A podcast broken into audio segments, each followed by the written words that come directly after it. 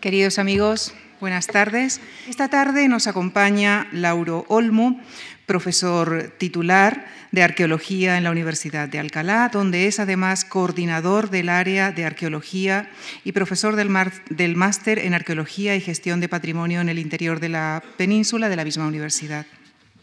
Ha investigado y ha sido docente en universidades como las de Harvard, Siena, Venecia o Sassari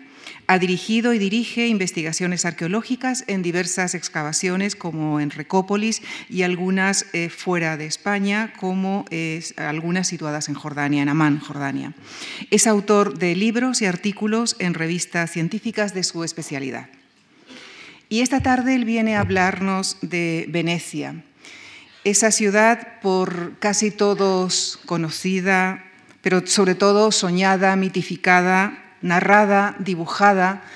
en la literatura, en el teatro, la música, el cine. Pero esta ciudad es una ciudad que tiene historia, que tiene una historia real, una historia que nace en, el agua, sobre humildes postes de madera. Esta es la historia que nos narrará a continuación el profesor Lauro Olmo en la conferencia que ha titulado Venecia de los Palafitos a la Serenísima República. Muchísimas gracias.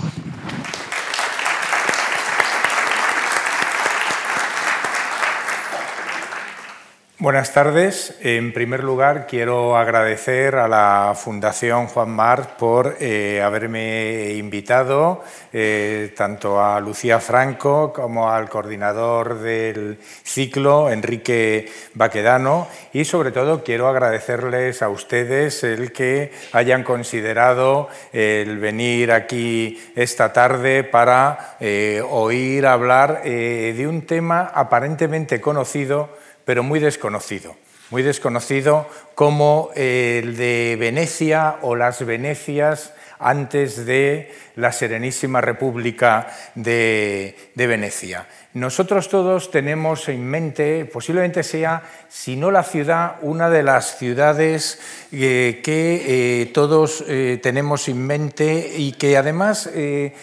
incluso eh, creamos nuestra propia Venecia. Quiero decir que hay Venecias pues, por cada habitante eh, que, pueda estar interesado en ese eh, lugar. A pesar de esa consideración, también esconde una cierta dedicación homogénea desde la perspectiva que eh, hay muchas Venecias, efectivamente, eh, cada uno tenemos la nuestra, pero siempre a la hora de consolidar eh, un paisaje, pues estamos pensando en el Gran Canal, estamos pensando en la Venecia del 18, del 17, puede que pensemos en Petrarca, pero también en Monteverdi, ¿por qué no en Thomas Mann o en Casanova? En la Venecia libertina, en la Venecia eh, eh, dura, en la Venecia mercantil, en la Venecia prepotente, eh, en esa Venecia que nos hemos ido construyendo a través de el acceso a una serie de informaciones que hemos podido a su vez filtrarla con la numerosa información que tenemos sobre esa ciudad, tanto porque hemos estado presentes como porque la hemos visto en cine, como porque hay una serie de obras que nos hacen eh, soñar eh, en ella. Bueno, pues eh, Venecia es eso y mucho más. Venecia es la historia de un asentamiento que, nace antes de llamarse Venecia, que son las Venecias que forman parte de una zona particular de la península itálica, eh, en la parte más septentrional del actualmente llamado mar eh, Adriático, y cómo todas esas eh, Venecias, cómo toda esa zona ha ido creando a lo largo prácticamente de, desde los inicios del primer, del primer milenio una serie de elementos que al final han llegado, han confluido y han dado origen a esa, ciudad con, la que con la que todos soñamos. Pero antes hay una historia eh, de una ciudad, de un asentamiento que cuando nació era más parecido a lo que están viendo en la eh, pantalla y que es en la que ahora eh, vamos a entrar. Bien, esta es la imagen de la ciudad más conocida, pero precisamente en una zona donde ya eh, desde muy antiguo se empezó a desarrollar unas formas de vida que al final acabaron definiendo lo que es uno precisamente de los iconos más estables que tiene esta ciudad. Pero eh, para eh, entrar en materia, comencemos en torno al año, eh, al cambio del primer milenio y concretamente en la época imperial romana y en la época de Augusto donde como fruto de una de la reforma administrativa que el emperador va a organizar, creará en esta zona de la península itálica una, eh, una provincia eh, a la que va a llamar eh, Venetia et Istria y que recogerá todo lo que es la zona de septentrional del mar Adriático, las llanuras que quedan entre el mar y toda la zona de los Alpes. Y este es el comienzo, el comienzo de la conferencia que les propongo. En cualquier caso, eh, esta, eh, Venecia está eh, definida por una serie de ciudades unidas a través de ese magnífico sistema de comunicación, las vías romanas, que comprenderían desde Ravenna, Altino hasta Aquileia. Estas tres ciudades serán los tres grandes puertos de comercio y de acceso de toda eh, la estructura comercial que desde fundamentalmente Próximo Oriente, pero también norte de África, entraba por lo que todavía se llamaba el mar Jónico, porque se creía que lo que hoy llamamos el mar Adriático era una parte de ese mar Jónico, y a través de estos, de los puertos situados en esta zona, podía eh, difundir y eh, los los productos eh, a través de los Alpes con las zonas centrales de Europa o a través del valle del Po con la propia zona septentrional de Italia o con ya también más allá de los Alpes lo que hoy sería eh, Francia, entonces la actual eh, Galia. Además de estos asentamientos, había otra serie de mansios, había otra serie de asentamientos de menor tamaño que iban configurando toda una zona vinculada a la costa que además, como vamos a ver, tenía unas características especiales. Bien, aquí tienen una imagen de las vías eh, principales que desde la actual Padova llegaban a Altinum, a Julia Concordia y a Aquileia, que como les decía antes, eh, junto con Rávena, ellas dos eran los puertos más principales. Pero junto a estas vías terrestres a las que estamos eh, habituados, en aquella época también existían ya unas vías de comunicación mucho más rápidas que iban a través de las zonas del interior de estas lagunas eh, que, estaban, eh, que definían esta zona del eh, Adriático y que comunicaban también a través de, de canales, de zonas pantanosas, pues prácticamente desde la zona de la ciudad de Rávena hasta la de eh, Aquileia. Esto es importante entenderlo porque nos va a ayudar también a comprender no solo esa estructura viaria, sino cómo también a través de estos, eh, estas vías de comunicación se está poniendo en contacto una serie de asentamientos, con una serie de características económicas, comerciales y de vida que nos están hablando de los orígenes de lo que eh, va a ser eh, posteriormente esas Venecias de las que les venía hablando. Aquí tienen pues, una imagen de estas espléndidas vías consulares romanas pavimentadas en la zona de Aquilea o en la zona de Altino, pero también, pero también eh, de ese tráfico comercial y de ese sistema de comunicación en las lagunas a través de canales, de ríos o de canales eh, abiertos, es profeso, para estos, para estos eh, cometidos. Y ya ahí empezamos a ver cómo en la laguna veneciana se comienzan a hacer también ya en época romana una serie de obras de infraestructuras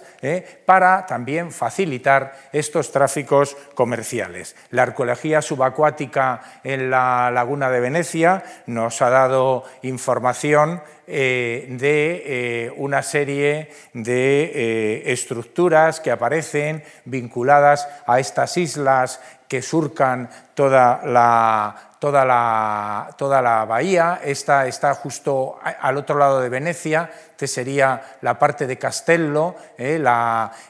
punta más meridional de, y más cercana al mar de, y, además controlando la salida eh, al marítima a través del Lido, y como aquí se han encontrado pues, una serie de eh, restos que nos están explicando los sistemas constructivos que ya se empezaban a utilizar en esa, en esa época. Estas empalizadas tan típicas las vamos a ver mucho esta tarde, luego eh, un relleno de, ánforas para aligerar el peso y a partir de ahí toda la estructura para no solo canalizar, sino también crear eh, posibles eh, zonas de embarcaderos, etcétera, etcétera.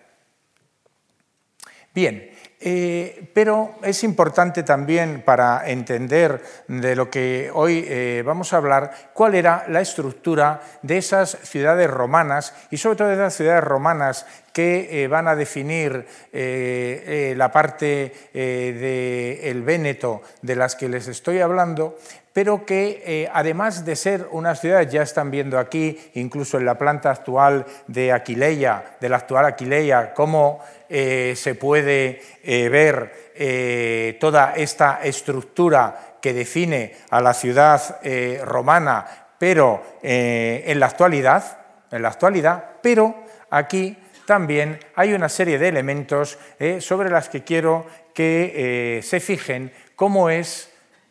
unos cursos de agua, unos ríos y posteriormente cómo también habrá una serie de canales que van a estar en función de eh, las necesidades de, nuevo, de, este, de este centro urbano. Un centro urbano que, como les decía, va a ser la ciudad más importante de la parte oriental del Golfo de Venecia entre el siglo I y el siglo VI Aquí ven unos restos del foro, la reconstrucción que se ha hecho y algo, y algo que es eh, quizá, eh, para no eh, cansarles sobre las características de una ciudad romana, quizá lo más interesante para la argumentación de esta conferencia, que es la existencia de un puerto, de un puerto fluvial. Un puerto fluvial que le tienen aquí, esto eh, sería la zona de atraque de las naves, hay un gran talud porque el canal sigue siendo activo en la actualidad, las zonas de los muelles y como en la parte eh, trasera de estos muelles toda una serie de estructuras de almacenes, los órrea romanos, que están definiendo también eh, esta, eh, esta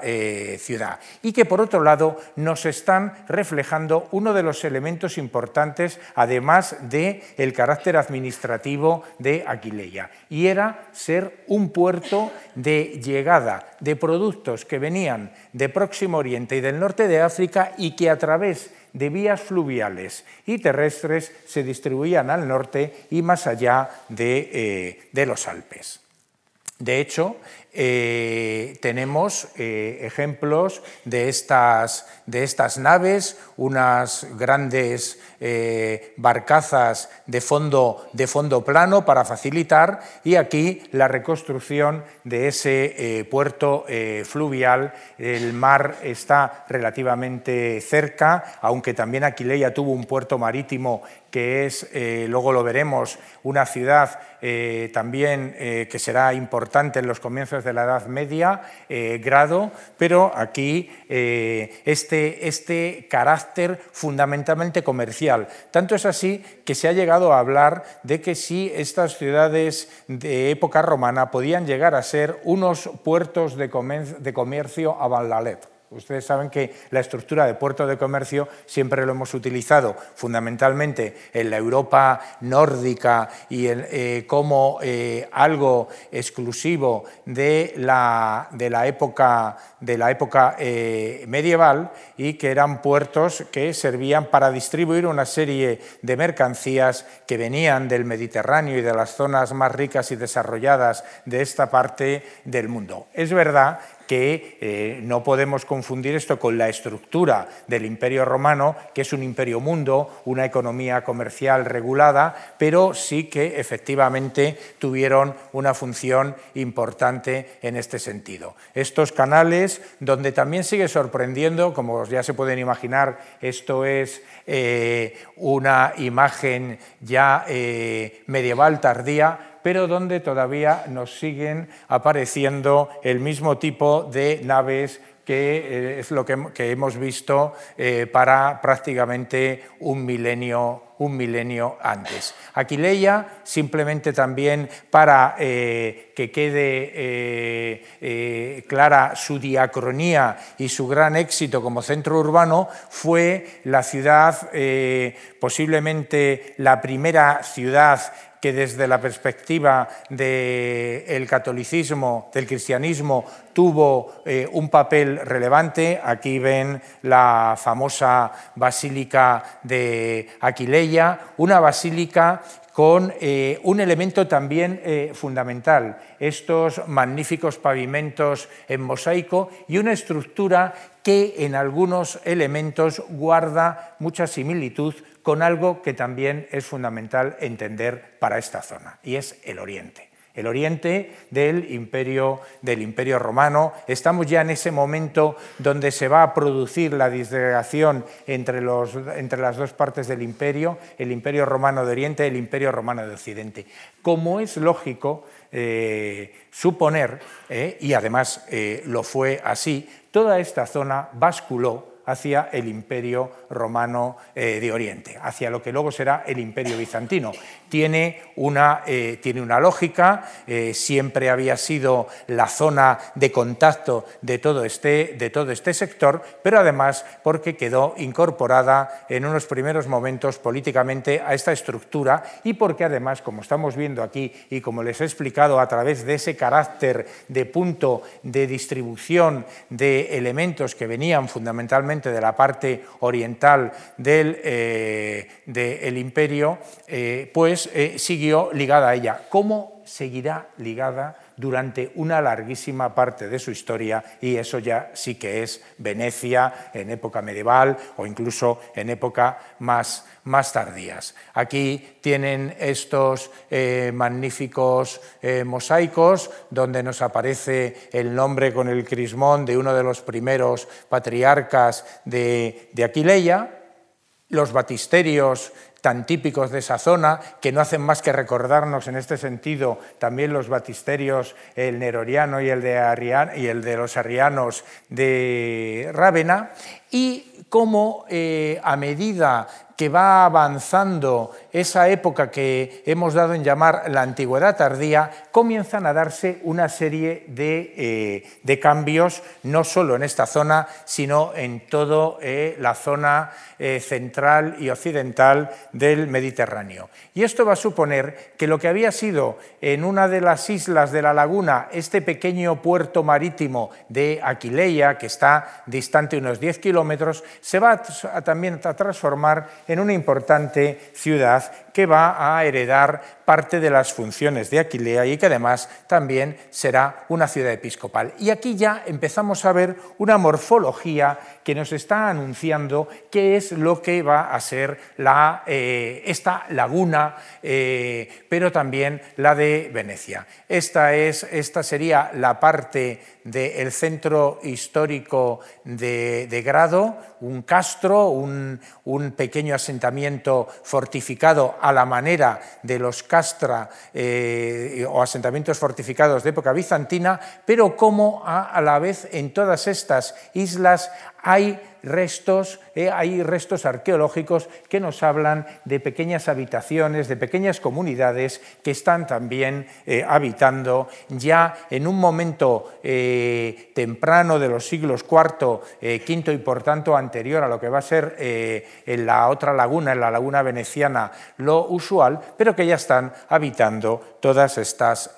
todas estas zonas. Bien, esta, esta ciudad fue también una ciudad episcopal, nos ha dejado además eh, una serie de, templos muy interesantes, como esta basílica eh, bautismal eh, con una funcionalidad ligada precisamente al, al, bautismo, como además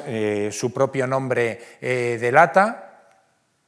la famosa, la basílica eh, catedral de, Santa Eufemia, con otro batisterio que nos está también recordando los que en esos mismos momentos empiezan también a surgir en la poderosa eh, ciudad de esta, del sur de esta región, Rávena,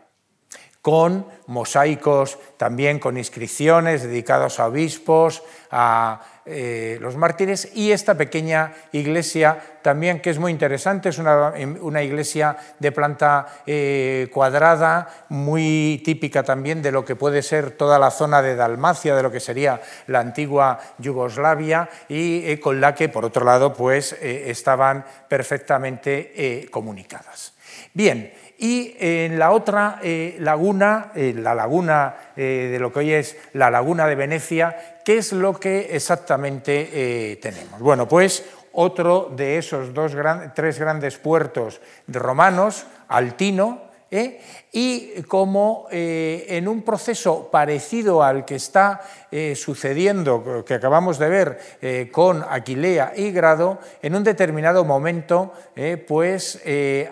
surgirá un nuevo centro urbano ya en el entorno lagunar, que es Torcello, que será además tan importante para el origen, para el origen de Venecia. Este es digamos, la isla donde está Torcello y esto es la de Venecia, pero vamos a detenernos también en Altino. Bien, Altino estaba situada en una zona eh, cercana a, las lagunas, estos campos que están viendo ustedes en primer término, pero ya también dentro de lo que es estas formaciones que con los flujos y reflujos de la marea aparecían y desaparecían eh, y que han sido unas también de las características del Golfo de Venecia. Bien, esta sería la zona definida eh, con eh, toda la estructura viaria de la ciudad, que está todavía por excavar en gran parte, pero que gracias a las nuevas tecnologías, a los vuelos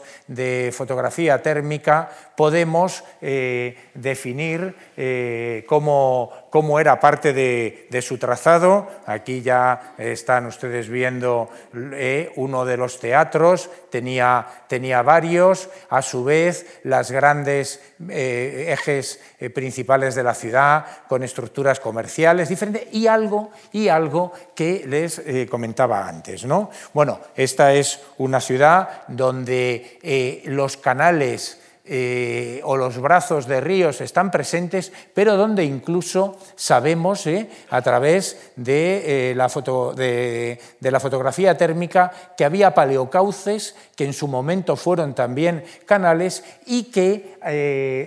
daban esta característica que por ahora hemos encontrado en Aquileia, pero también encontramos aquí, de una ciudad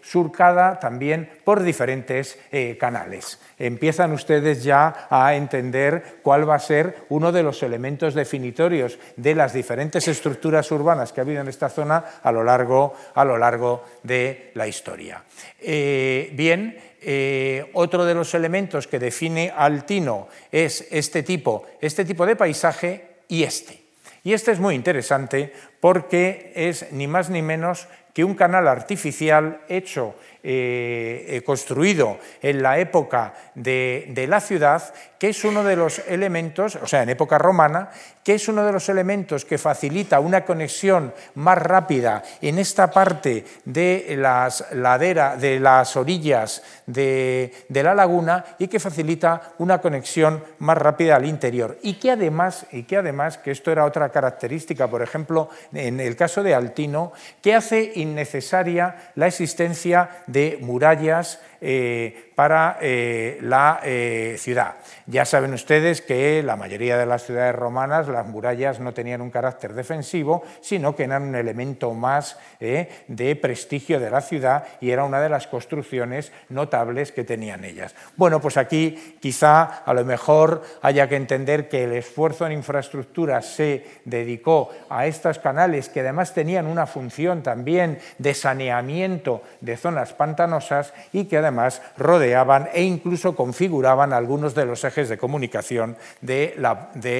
eh, de estas ciudades. Bien, y aquí empezamos ya a ver también otra serie de elementos asociadas a las infraestructuras. Esto que ven aquí es toda una serie de eh, elementos ligados a la contención de la tierra, tienen que considerar, y luego lo iremos viendo, que en el entorno de la laguna las orillas prácticamente están, eh, digamos, la tierra eh, no tiene una gran altura. Y eso hacía que en los momentos de mareas o de inundaciones o de grandes avenidas de los ríos que venían del interior, quedaran sepultadas o inundadas gran parte de estas islas y que luego las propias mareas supusieran un elemento erosivo importante para la Tierra. Con lo cual, desde estos momentos se empiezan a crear una serie de eh, diques, de diques de, eh, de, la, de contención de la,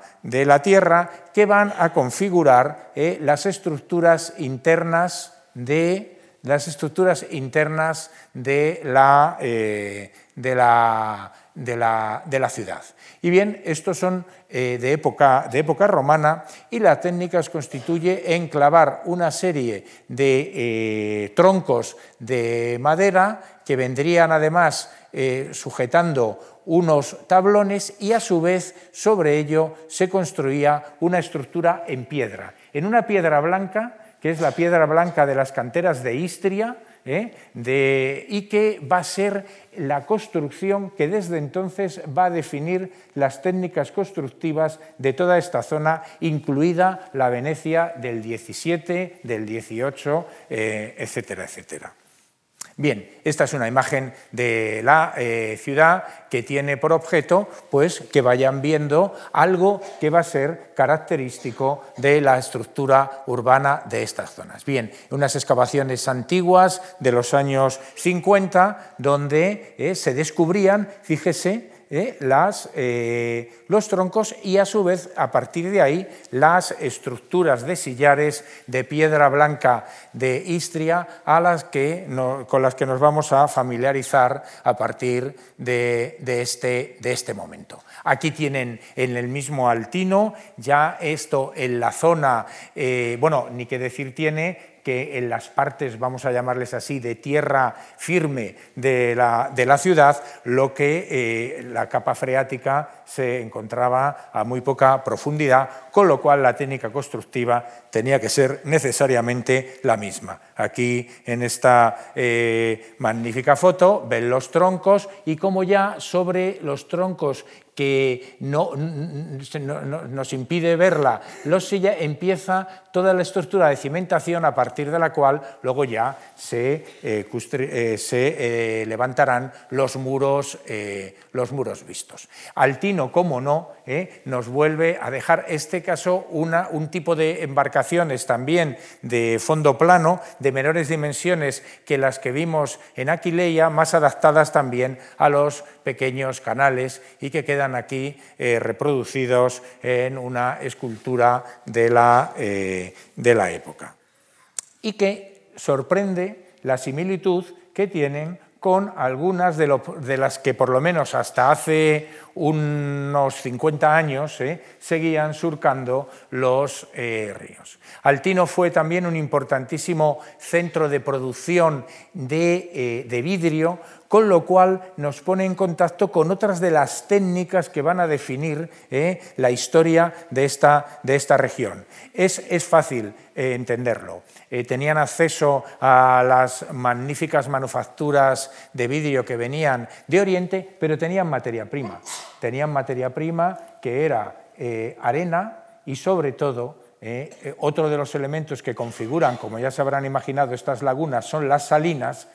tenían plantas ¿eh? como la salicornia con un alto contenido en sodio y que actuaban eh, como fundentes dentro del proceso de fabricación del vidrio. Esto ni más ni menos explica Altino, explicará Aquileia, explicará Torcello, Murano, Venecia, Comacchio, todas las que veamos. En época, eh, cristiana, en la periferia de la ciudad también hay una serie de elementos que ya nos están indicando un papel preponderante de la ciudad de Altino hasta el siglo, hasta V, pero que nos ha dejado manifestaciones ya a través de los materiales eh, cerámicos y otros de eh, la eh, presencia de la nueva religión o como este magnífico fondo de un recipiente en vidrio hecho con pan de oro y donde está representada a la manera también del cristianismo oriental eh, Eva. Bueno, ahora en esta zona del, Golfo eh, que va desde Rávena a Istria, tenemos, eh, y estamos entrando ya en el siglo VI, para entendernos, en el siglo de oro de Rávena, bajo los ostrogodos, bajo los bizantinos, estamos entrando en ese, en ese momento donde se van a comenzar a producir una serie de cambios que eh, van a ser definitivos a la hora de explicarnos los procesos anteriores. Y uno de ellos es la valoración de toda esta zona de costa como un elemento como un elemento que va desde el sur, desde Rávena y la desembocadura, que en aquella época estaba aquí del río Po y que ahora aquí ven ustedes el delta, pero que iban desde, la desde Rávena de desembocadura del río Po hasta esta zona de aquí, Istria, y donde en esta franja se van a producir unos niveles de habitación y de organización de un nuevo paisaje que también van a tener un gran eh, interés. Aquí eh, ven eh, cómo sería por las reconstrucciones eh, que se han hecho geomorfológicas y palinológicas el paisaje al norte de Rávena, entre el norte de Rávena y, y la desembocadura del río Po. Una vez más, la importancia que tienen los canales como elementos de transmisión y, por otro lado, más seguros y más rápidos que el propio mar. No había mareas, no había elementos que pudieran entorpecer una navegación más segura y más rápida. Y además era el lugar donde eh, empezaban también a situarse una serie de, poblaciones. Eh, y aparecen este tipo eh, de cabañas y me van a permitir que ahora les lea lo que decía un contemporáneo de la época un contemporáneo de la época que era Casiodoro, el famoso historiador y además eh, uno de los altos funcionarios de la corte eh, ostrogoda eh, de Rávena. Y comienza hablando de esta zona en una carta que dirige a los tribunos marítimos de las Venecias. ¿Eh? dirigida a los tribunos marítimos de las Venecias. Y dice, dice así, las Venecias en tiempos famosos limitan al sur con Rávena y el río Po, y al oriente disfrutan de la belleza de la costa jónica, les recuerdo que era como se conocía entonces al mar Adriático, y se caracterizan por el fluir y el refluir de las mareas que descubren la superficie de los campos. Aquí vuestras viviendas se asemejan a los nidos de las aves acuáticas. De hecho, puede parecer que una persona está en tierra firme para poco después pensar que se encuentra en una isla. De ahí que estas viviendas, producto no de la naturaleza, sino del trabajo del hombre, aparezcan dispersas entre amplios brazos de mar. De hecho, en esas zonas la consistencia del terreno se hace más sólida entretejiendo con ramas flexibles para contrarrestar con estas defensas la fuerza de las olas, allí donde debido a la poca altura del terreno y a su composición fangosa, éste no resiste dicha fuerza de las olas y se erosiona fácilmente. Los habitantes de esta zona solo tienen abundancia de pescado,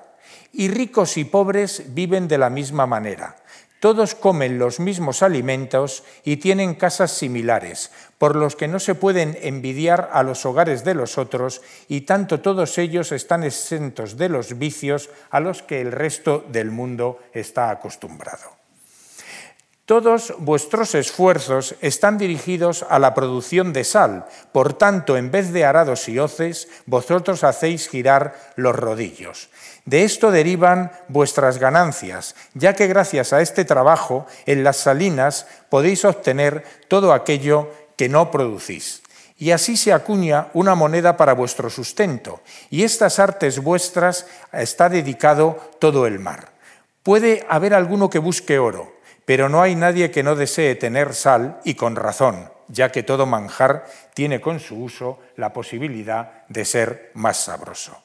Vuestras naves no temen a la furia de los vientos. Con gran facilidad tocan tierra y desconocen lo que es naufragar. Estos barcos, vistos de lejos, parecen casi deslizarse sobre los prados cuando no se divisa el canal en que navegan. Avanzan tirados por maromas y así los hombres ayudan a sus buques utilizando, en lugar de las velas, el paso seguro de los marineros. Bien, con esta eh, carta de Casiodoro, eh, pues nos ha hecho una descripción desde el año 537 que va a ser eh, de uso interpretativo debido para entender lo que había sido los siglos anteriores de esta zona, pero sobre todo para entender los acontecimientos eh, posteriores. Porque eh, si ustedes se han fijado, algunas de las imágenes son fotografías o cuando he hablado de esas islas donde viven como eh, sus casas como si fueran nidos de aves acuáticas, lo que les he enseñado no es una reconstrucción, es la vivienda de un pescador todavía en activo en la laguna de Venecia. Bien, en esa época, en esa época, ya que estamos hablando de Casiodoro, eh, Rávena es el gran centro. Es la gran ciudad eh, de todo el norte de Italia, pero la gran ciudad del Adriático, ¿no? en conexión directa con la metrópoli eh, del periodo que era Constantinopla. Pero en cualquier caso, quiero que se vuelvan a fijar en las características de Rávena. Está superpuesta la planimetría de la Rávena de época del siglo VI a, la, actual y si ustedes han estado en Rávena saben que el mar está a unos 10 kilómetros, la línea de costa de la ciudad actual. Aquí está la línea de costa en el siglo, en el siglo VI, con un elemento también que es este carácter polinuclear que tienen estas ciudades. ¿no? Se van asentando también, Rávena estaba rodeada de, eh, pantanos, de zonas eh, pantanosas y eh, en las zonas digamos, de tierra más firme es donde se sitúan los diferentes núcleos de lo que va a ser Rávena, donde estaría la propia Rávena, Cesarea y Clase, el gran puerto, el gran puerto de la ciudad y algunas de ellas eh, vinculadas con las salidas al mar y otras pues con canales interiores.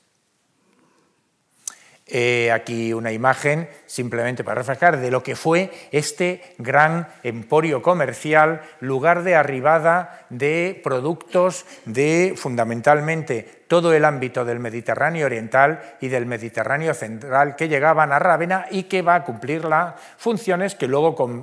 eh, eh, cumplirán otras ciudades, la distribución en estas direcciones de todo este tipo de eh, producciones. Eh, una ciudad con grandes edificios. Aquí tienen el magnífico mausoleo de Teodorico por cierto, construido con piedra de Istria, con la misma piedra con la que también se están construyendo las fundamentas de estas ciudades, eh, esa vinculación con el mundo oriental que ya existe en Rávena, eh, aquí tienen eh, San Vital,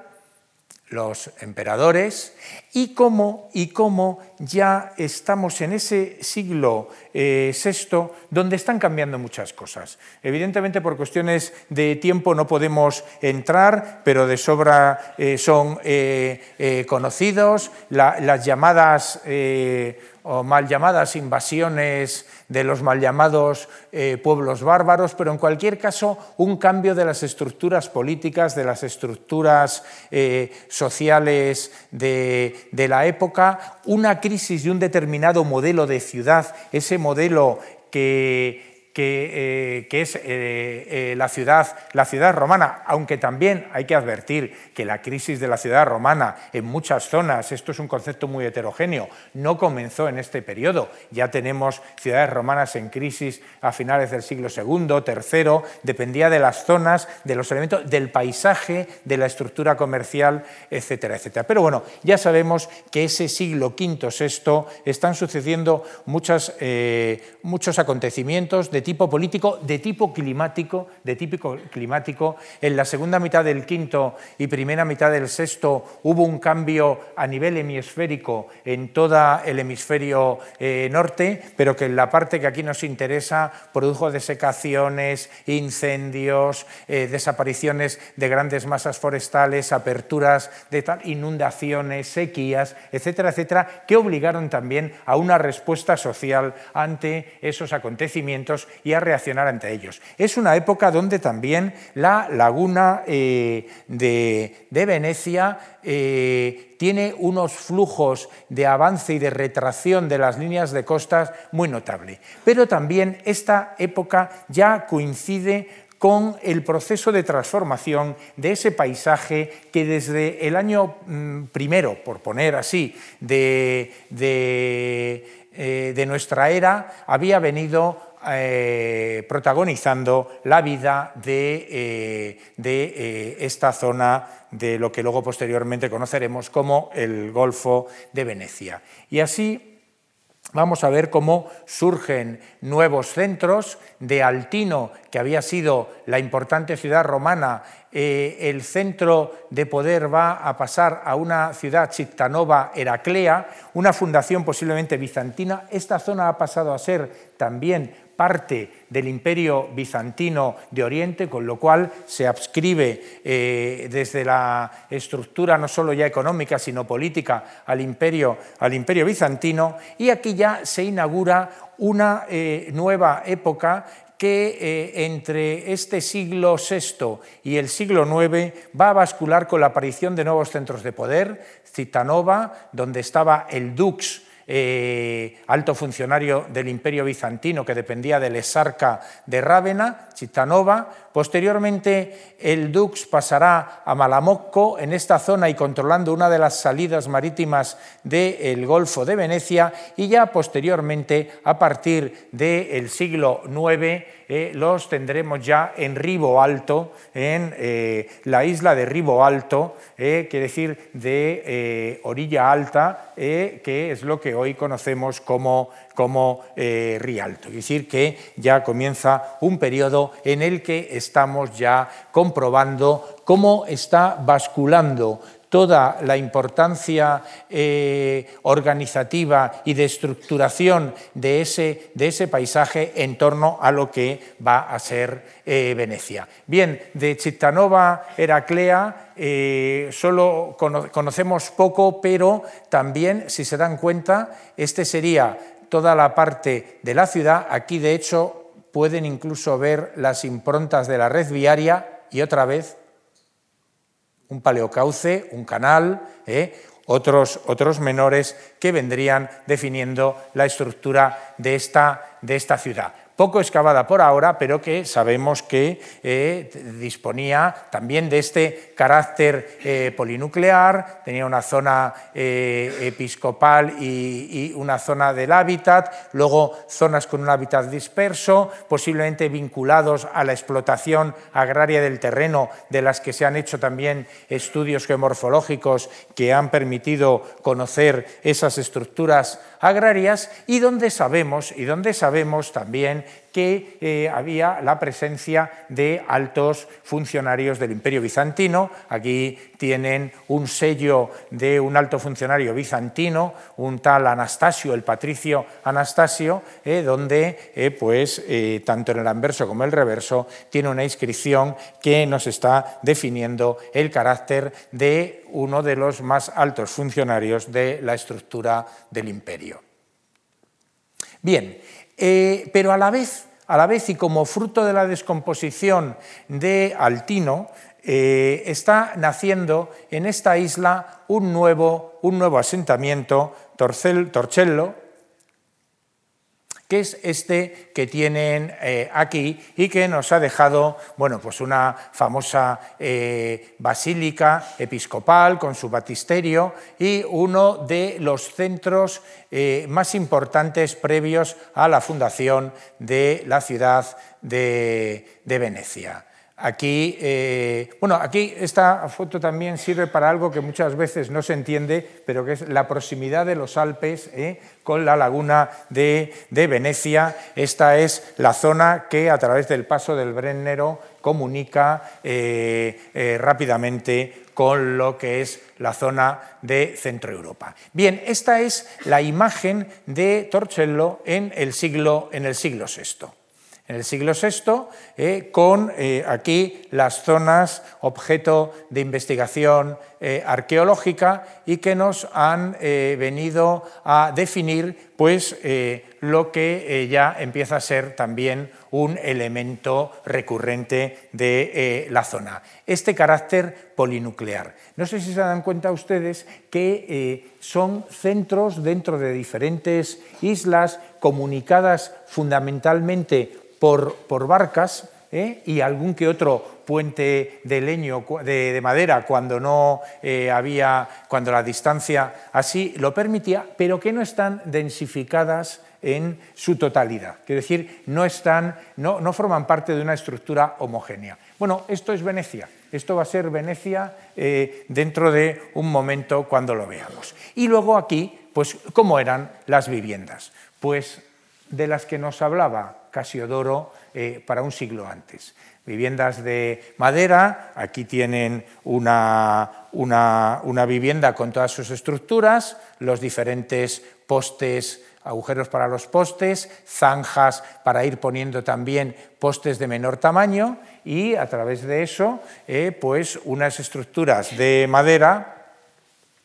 eh, con trechumbres de paja que era el típico eh, modelo de asentamiento de la ciudad. Eh, en este caso, además, y vinculadas a la sede episcopal, aparecieron también zonas productivas, quiero decir, también estas ciudades van a seguir siendo centros comerciales, en este caso de pequeño, bueno, de pequeño comercio, no de las dimensiones de Rámena, pero de un comercio que, por supuesto, tenía impacto en todo el ámbito del Adriático, pero donde empieza a haber también zonas de eh, producción. Aquí esta es una imagen antigua de la excavación del batisterio. son centros capaces de generar demanda y producir obras de eh, arte de cierta calidad, lo cual también nos eh, habla de,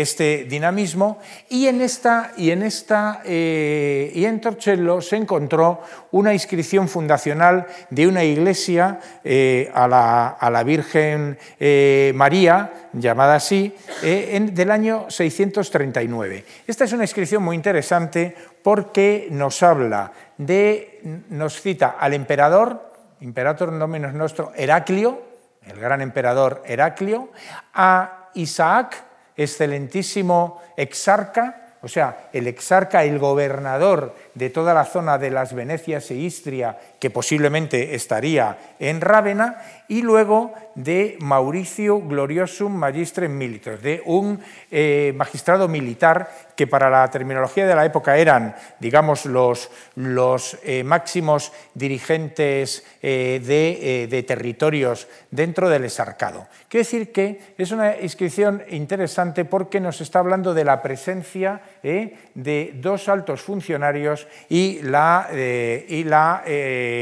y la mención al emperador y que nos habla también de la proximidad de, este, de esta zona al, eh, al, imperio bizantino. Y sobre todo además en una época peligrosa para el imperio bizantino, porque Heraclio tiene que estar reconquistando todo el imperio frente a las acometidas que los sasánidas habían eh, organizado y que les habían llevado a las puertas de Constantinopla, conquistando todo el territorio de lo que hoy es Siria, Palestina, Israel, eh, toda la zona de, de Anatolia eh, Heraclio eh, contraatacará y derrotará a los eh, sasánidas, pero cinco años después el ejército bizantino será derrotado en la batalla de Yarmouk por eh, los árabes que en pocos años se van a hacer con el eh, control de todo lo que es hoy eh, gran parte de, de, Próximo Oriente. Pero bueno, en cualquier caso, la importancia también que se le concede a esta zona. les tengo que decir, de todas formas, que esta lápida, este epígrafe, hay debates sobre él. ¿Eh? porque evidentemente no, la, característica, la calidad y lo que nos está relatando no eh, es coherente con la realidad de, Torcello, que era un lugar dinámico. Tanto es así que algunas teorías se han dado de que posiblemente esta era una lápida que estaba en Heraclea, en la gran ciudad bizantina de la época, donde lógicamente debería de estar este Magister Militum, ¿eh? pero, y que posiblemente en otro periodo se llevó, una vez abandonada la ciudad, a Torcello como un elemento de legitimidad de la importancia de la ciudad. Pero que en cualquier caso nos sitúa ante ese, eh, eh, esa importancia y esa trascendencia de la zona, como les decía. Bueno, pues aquí tienen cómo se va configurando el hábitat en la laguna eh, veneciana y en un momento ya eh, posterior a la crisis de Rávena, cuando Rávena deja de ser bizantina y pasa a formar parte del reino longobardo, y surge un lugar muy interesante, Comacchio, justo controlando la desembocadura del río, del río Po, otra ciudad eh, que es una pequeña Venecia. De hecho, si me permiten la, eh, la expresión, esta fue Venecia antes de Venecia. Esta fue el gran, este, Comacchio fue el gran centro, el gran centro eh, económico, productivo, que en parte sustituye a, Rávena como canalizador de todo el tráfico oriental del Próximo Oriente. Ahora, ¿qué era Comacchio? Bueno, pues esto que están viendo aquí eh, ustedes. Eh, la parte de la catedral, la pequeña ciudad eh, vinculada a los diferentes canales y por tanto a la posibilidad de atraque de las naves, lo cual nos habla también de casi la dedicación exclusiva de sus habitantes, las zonas de puerto y luego un hábitat disperso que también hay que eh, considerar como parte de la ciudad un centro productor de vidrio, los vidrios de Comacchio fueron eh, también notables, sigue con esa gran tradición vidriera de la época. Y aquí en,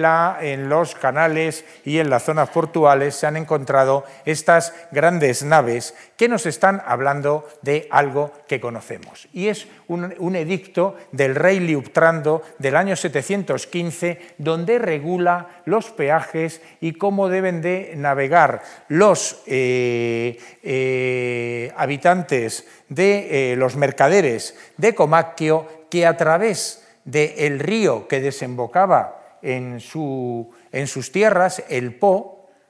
accedían por comercio fluvial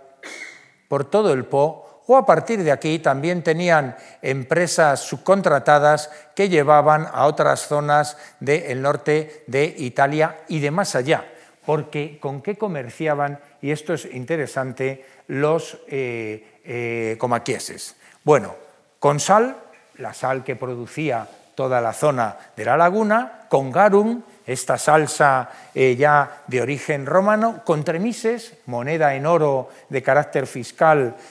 importante, pero sobre todo con aceite y, por ejemplo, con pimienta.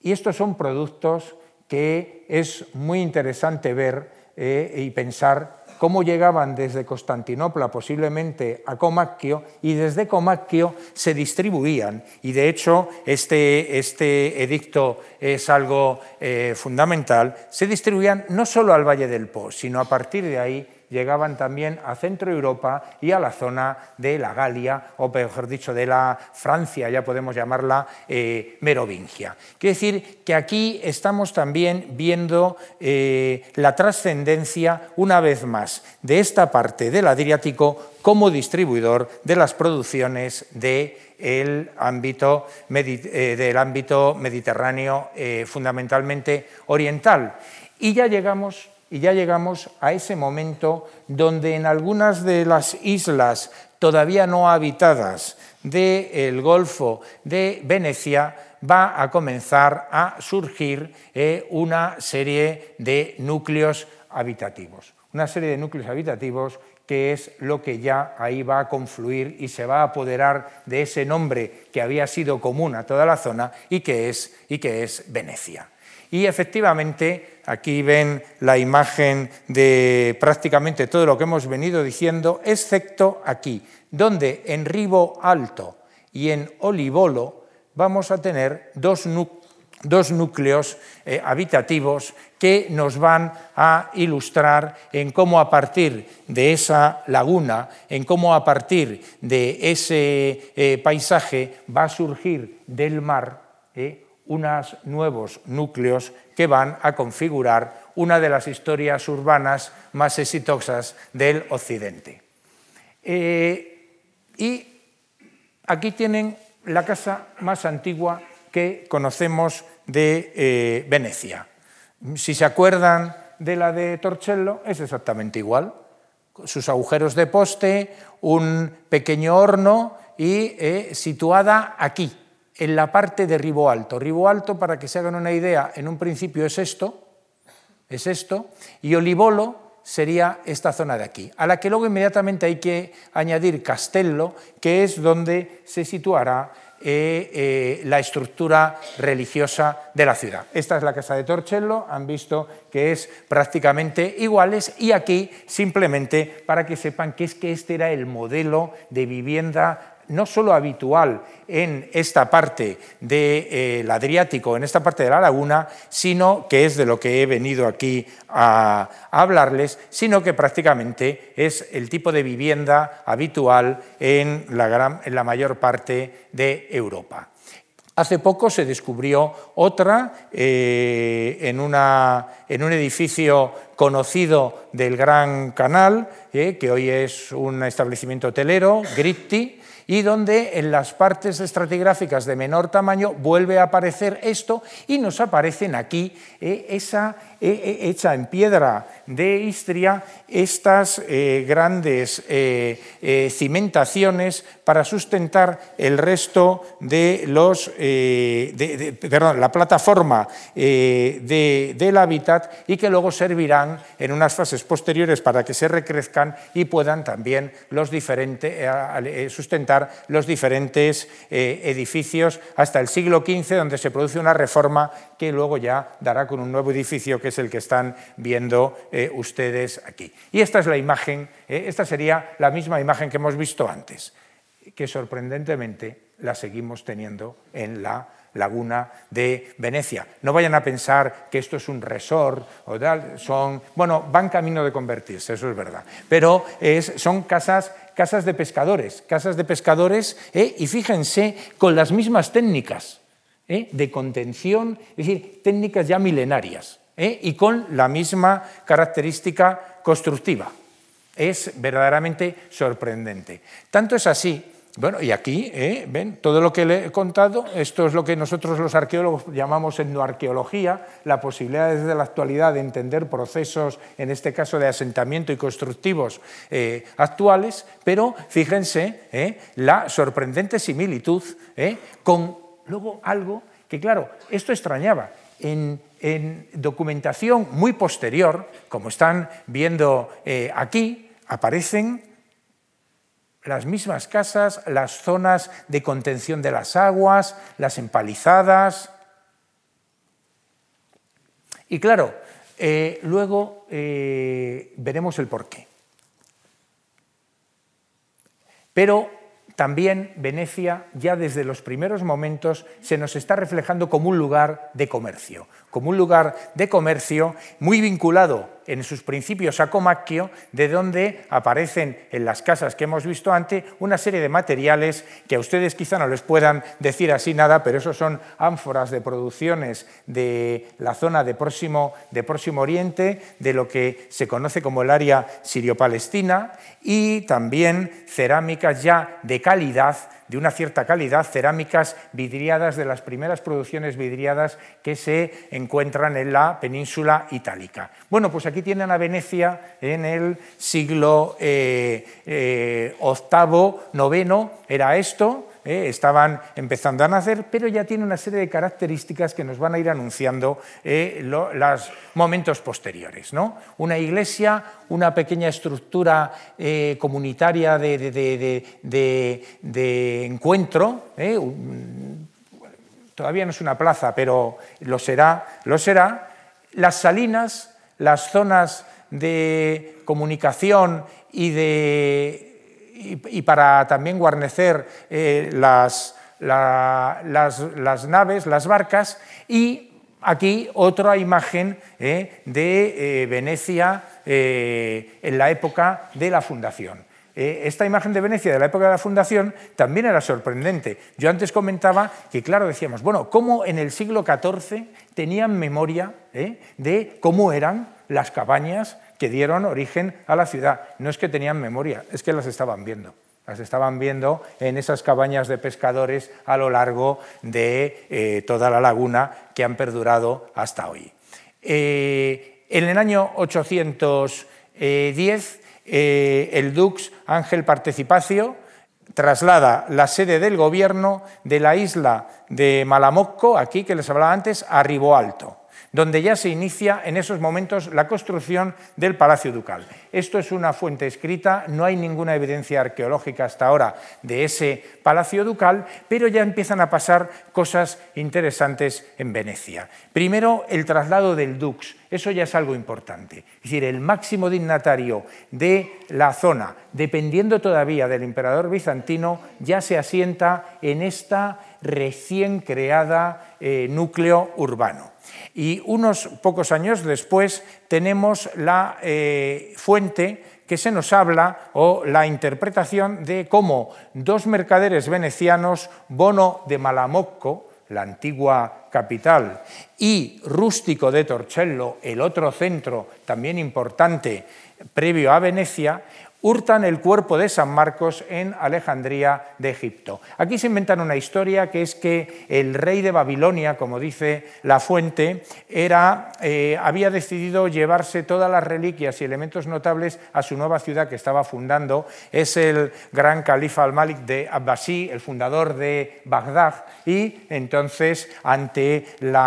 el problema de que se lo vayan a llevar, roban las reliquias eh, de, San Marcos. Claro, para poder sacarlas las tienen que envolver en eh, un envoltorio lleno de plantas eh, malolientes y dirán ustedes, ¿y qué dicen aquí cancir, cancir? Bueno, pues que cuando llegan los funcionarios del puerto de Alejandría, según cuenta la tradición árabe, le dicen, ¿qué llevan ahí? Y dicen, cerdo, cerdo ¿no? Entonces cerdo cerdo, inmediatamente, claro, pues por la prevención y la prohibición eh, a los musulmanes de, eh, sobre el cerdo, les dejan salir y así pueden sacar las reliquias de San Marco. Bueno, esto es un, es un elemento capital, porque ¿qué es lo que va a suceder cuando lleguen eh, tanto Bono como Rústico a Venecia? Pues que primero ya se abandona la advocación de San Teodato, que era el santo bizantino, y segundo,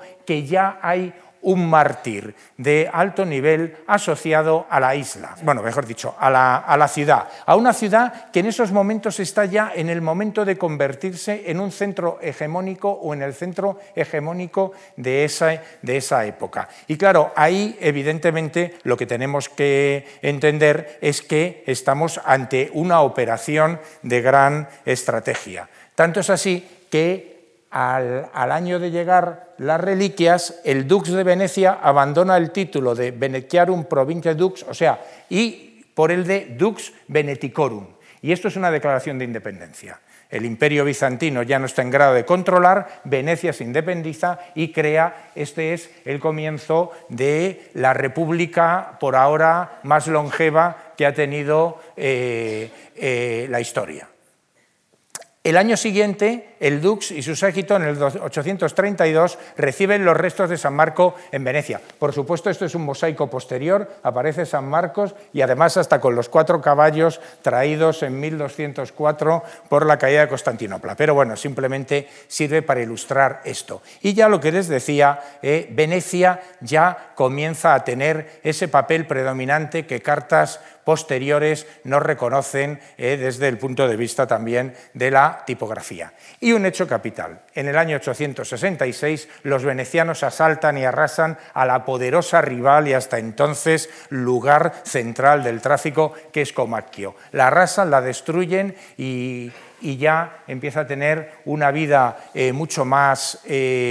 Eh, humilde y de hecho hoy sigue siendo ese pequeño y por otro lado delicioso pueblo de la zona. Y mientras tanto, ya eh, para ir finalizando, eh, vemos cómo comienza a consolidarse también esa trama urbana que va a definir aunque no densificada y,